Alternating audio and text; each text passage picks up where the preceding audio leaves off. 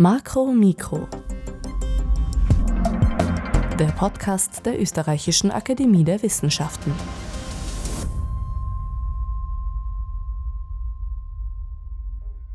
Drei Jahre lang hat uns die Corona-Pandemie fest in der Hand gehabt. Politik, Medien, die ganze Gesellschaft. Und heute? Heute haben sich die meisten dazu entschieden, nicht mehr über diese schlimme Zeit zu sprechen. Auch wenn das nachvollziehbar ist, ist es jetzt trotzdem wichtig, Schlüsse aus dieser Zeit zu ziehen. Das hilft uns, auf zukünftige Krisen besser vorbereitet zu sein. Mit diesem Ziel hat die Österreichische Akademie der Wissenschaften eine Broschüre veröffentlicht mit dem Titel Nach Corona – Reflexion für zukünftige Krisen. Fünf Fallstudien und ein Dialogprozess sind darin enthalten. Und der Projektleiter Alexander Bogner, Soziologe der ÖAW, ist heute bei mir zu Gast. Herzlich willkommen! Alexander Bogner, Sie haben sich im Jahr 2023 intensiv mit der Corona-Pandemie auseinandergesetzt. Welche Themenschwerpunkte beleuchten Sie in der Broschüre? In unserer Studie haben wir äh, fünf große Themen angerissen. Das erste ist äh, die Polarisierung in Medien und Öffentlichkeit, eine medienwissenschaftliche Studie. Dann haben wir als zweites eine Untersuchung zur Impfpflicht.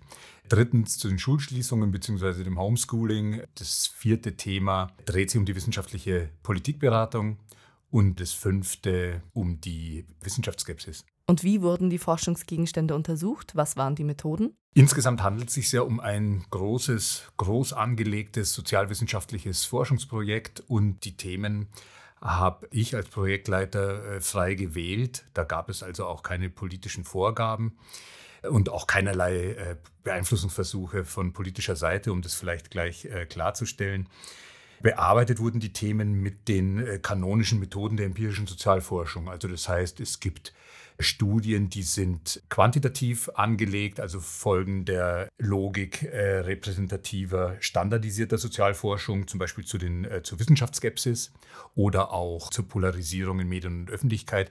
Andere Studien folgen der Logik der qualitativen Forschung. Da wird dann also mit äh, Dokumentenanalyse, äh, mit qualitativer Inhaltsanalyse, mit Expertinneninterviews gearbeitet. Und die Daten sind natürlich andere als im Fall der quantitativen äh, Forschung, aber es sind die bewährten Methoden, die da zum Zuge gekommen sind. Plump gesagt, wieso braucht es überhaupt so eine Aufarbeitung der Corona-Krise? Welches Ziel verfolgen Sie damit? Ich glaube, das ist irrsinnig schlau, sich zu fragen, welche Lehren ziehen wir aus der Pandemie für den Umgang mit Krisen, die kommen werden oder die eigentlich schon vor der Tür stehen, äh, beziehungsweise die schon da sind.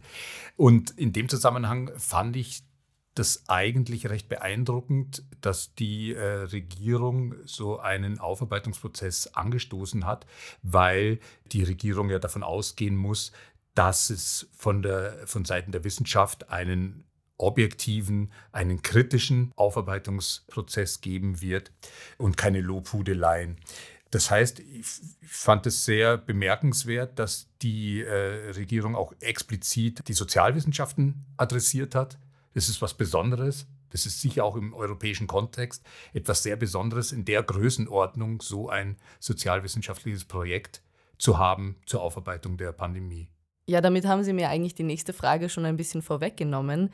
Man könnte jetzt behaupten, Sie würden in der Studie mit Politik und Medien abrechnen, quasi ein schlechtes Zeugnis ausstellen. Was würden Sie dem entgegnen? Dass es nicht darum geht, irgendjemanden ein äh, Zeugnis auszustellen oder Zensuren zu verteilen oder Schulnoten oder ähnliches, sondern es geht ja darum, das Thema der Pandemie aufzuteilen auf bearbeitbare Portionchen. Das habe ich ja mal dargestellt, welche Themen das dann waren.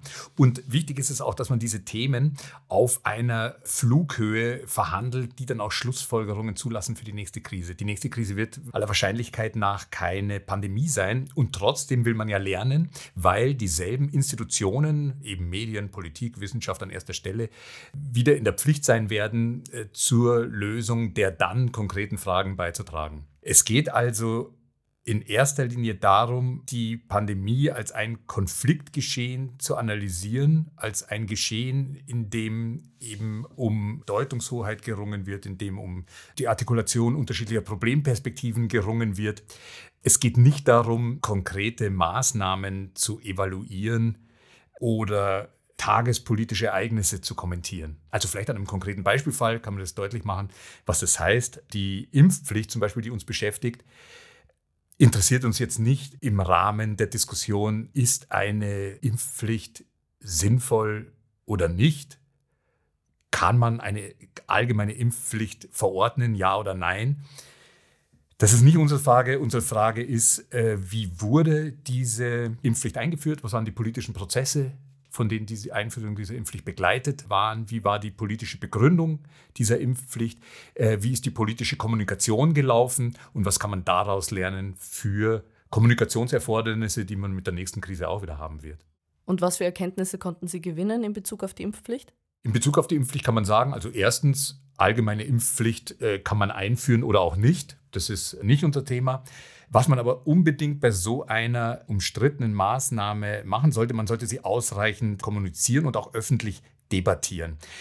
Gerade die Impfpflicht ist ja ein Eingriff in die individuellen äh, Freiheitsrechte, die natürlich sehr, sehr ungewohnt ist für liberale, pluralistische Gesellschaften.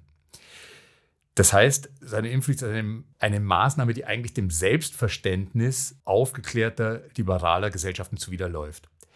Wenn man das jetzt macht, dann muss man zumindest deutlich gemacht haben, dass man eine offene, eine ergebnisoffene, transparente Debatte geführt hat, dass die Pro- und Kontra-Argumente auch ihren angemessenen Raum bekommen haben und dass man eine, überlegten, eine überlegte Abwägung getroffen hat auf Seiten der Politik.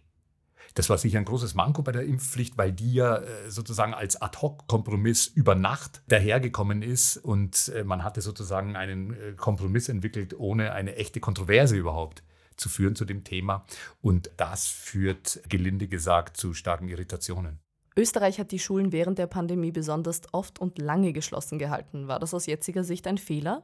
Auf der Ebene verhandeln wir das Problem eigentlich gar nicht. Also es geht jetzt nicht für uns um die Frage, ähm, ist Österreich Europameister in Sachen Schulschließungen, ja oder nein, waren die Schulen äh, zu lange geschlossen, sondern die interessante Frage, und ich glaube, das kommt auch deutlich in der Studie heraus, die meine Kolleginnen vom Zentrum für soziale Innovation durchgeführt haben, die zeigen nämlich sehr schön, dass ein zentrales Problem bei diesen Schulschließungen darin besteht, dass das Bildungsministerium, äh, das natürlich großes Interesse daran hatte, die Schulen offen zu halten, mit genuin bildungswissenschaftlichen Argumenten zunächst gar nicht durchgedrungen ist.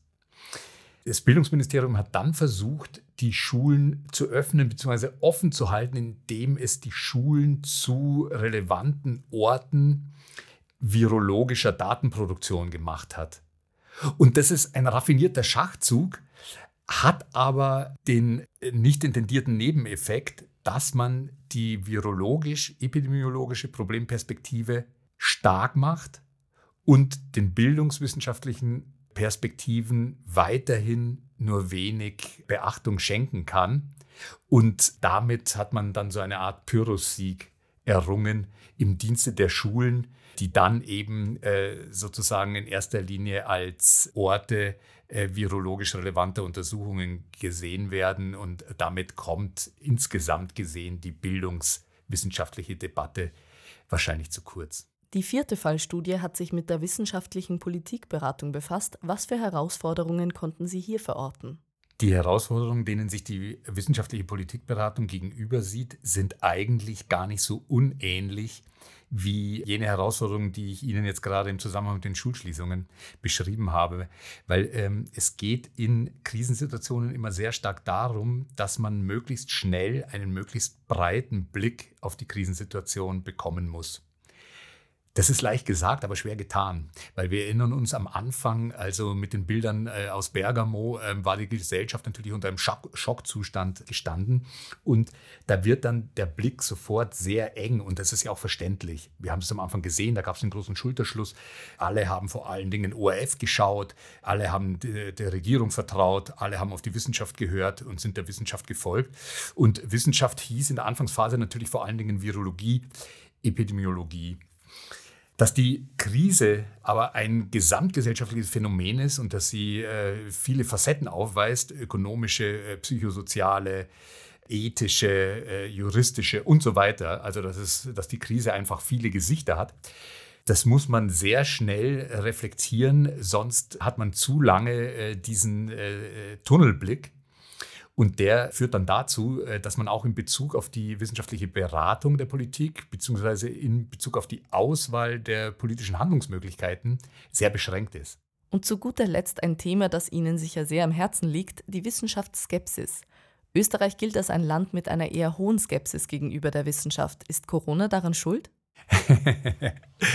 ja, ob Österreich so besonders schlecht abschneidet in Sachen Wissenschaftsvertrauen, ist nicht so ganz klar. Man muss das Thema der Wissenschaftsskepsis unbedingt ernst nehmen. Das haben wir gesehen, weil in Corona sich natürlich viele Dinge zugespitzt haben und ähm, eben auch das Misstrauen gegenüber der Wissenschaft, die, was sich ja teilweise zum offenen Hass gegenüber den maßgeblichen Expertinnen und Experten entwickelt hat.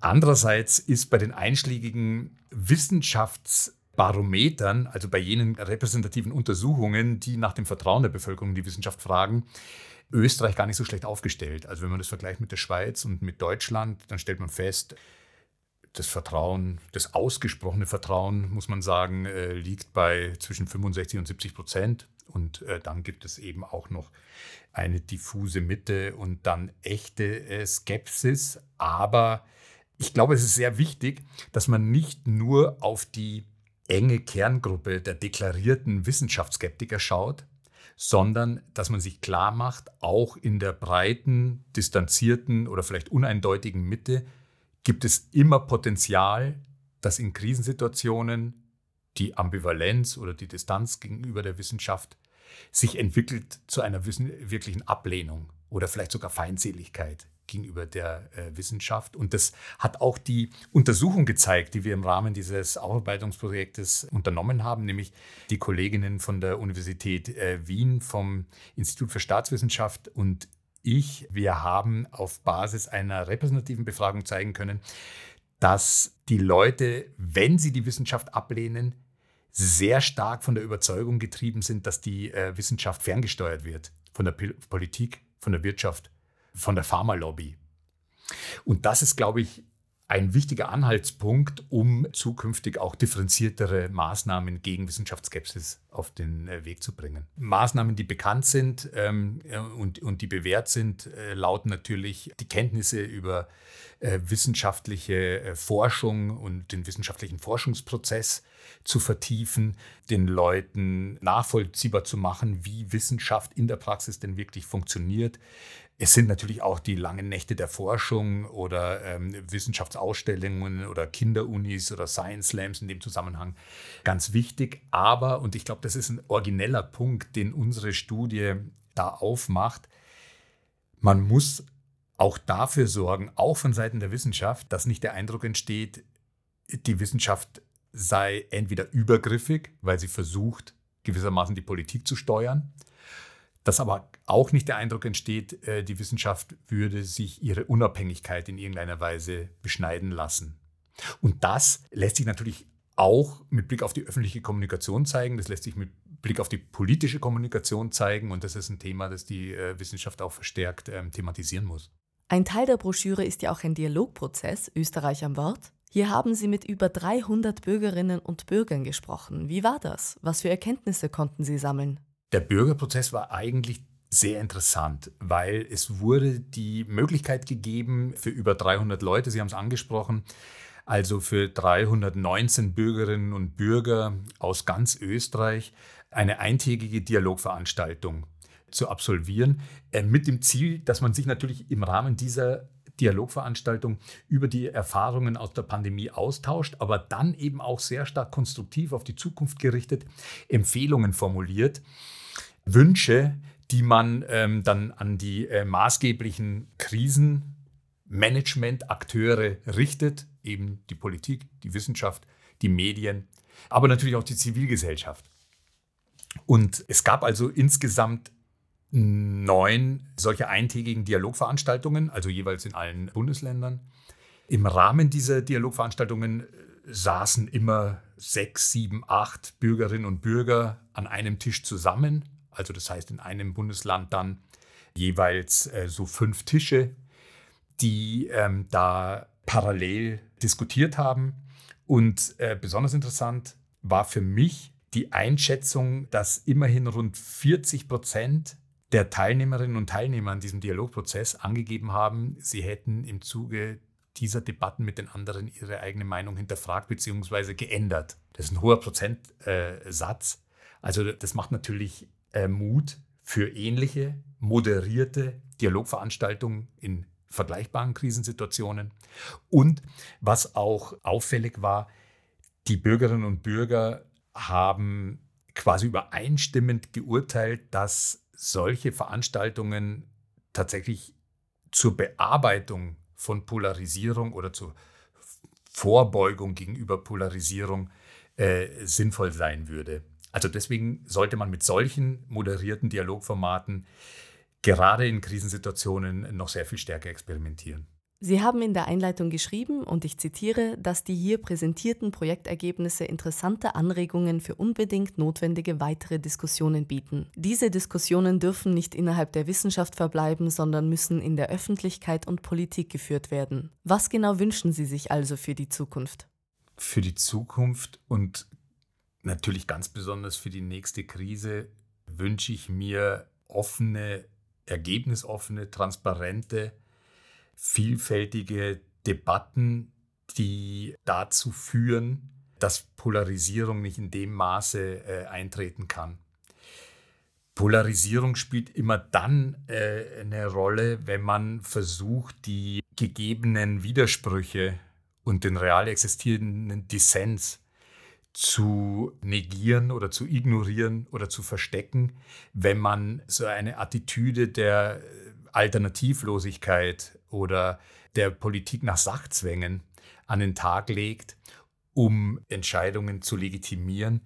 Das führt letztlich genau dazu, dass äh, politische Maßnahmen nach parteipolitischem Kalkül bewertet bzw. abgewertet werden. Und das äh, trägt natürlich auch dazu bei, dass sich dann Meinungslager bilden, die einen offenen, respektvollen Dialog eigentlich gar nicht mehr möglich machen. Alexander Bogner, vielen Dank für Ihr Kommen. Wer noch mehr zu dem Thema erfahren möchte, kann die ganze Broschüre nach Corona Reflexion für die Zukunft lesen. Das war Makro Mikro, der Podcast der Österreichischen Akademie der Wissenschaften. Heute mit Dr. Alexander Bogner. Wenn Ihnen dieses Thema gefallen hat, dann gefällt Ihnen vielleicht auch die Makro-Mikro-Folge Nummer 56, was Österreich den Pandemien der Vergangenheit zu verdanken hat. Wir freuen uns auch, wenn Sie dem Podcast ein Like geben oder uns auch gerne weiterempfehlen. Mein Name ist Lea Zauner. Bis zum nächsten Mal und bleiben Sie gesund.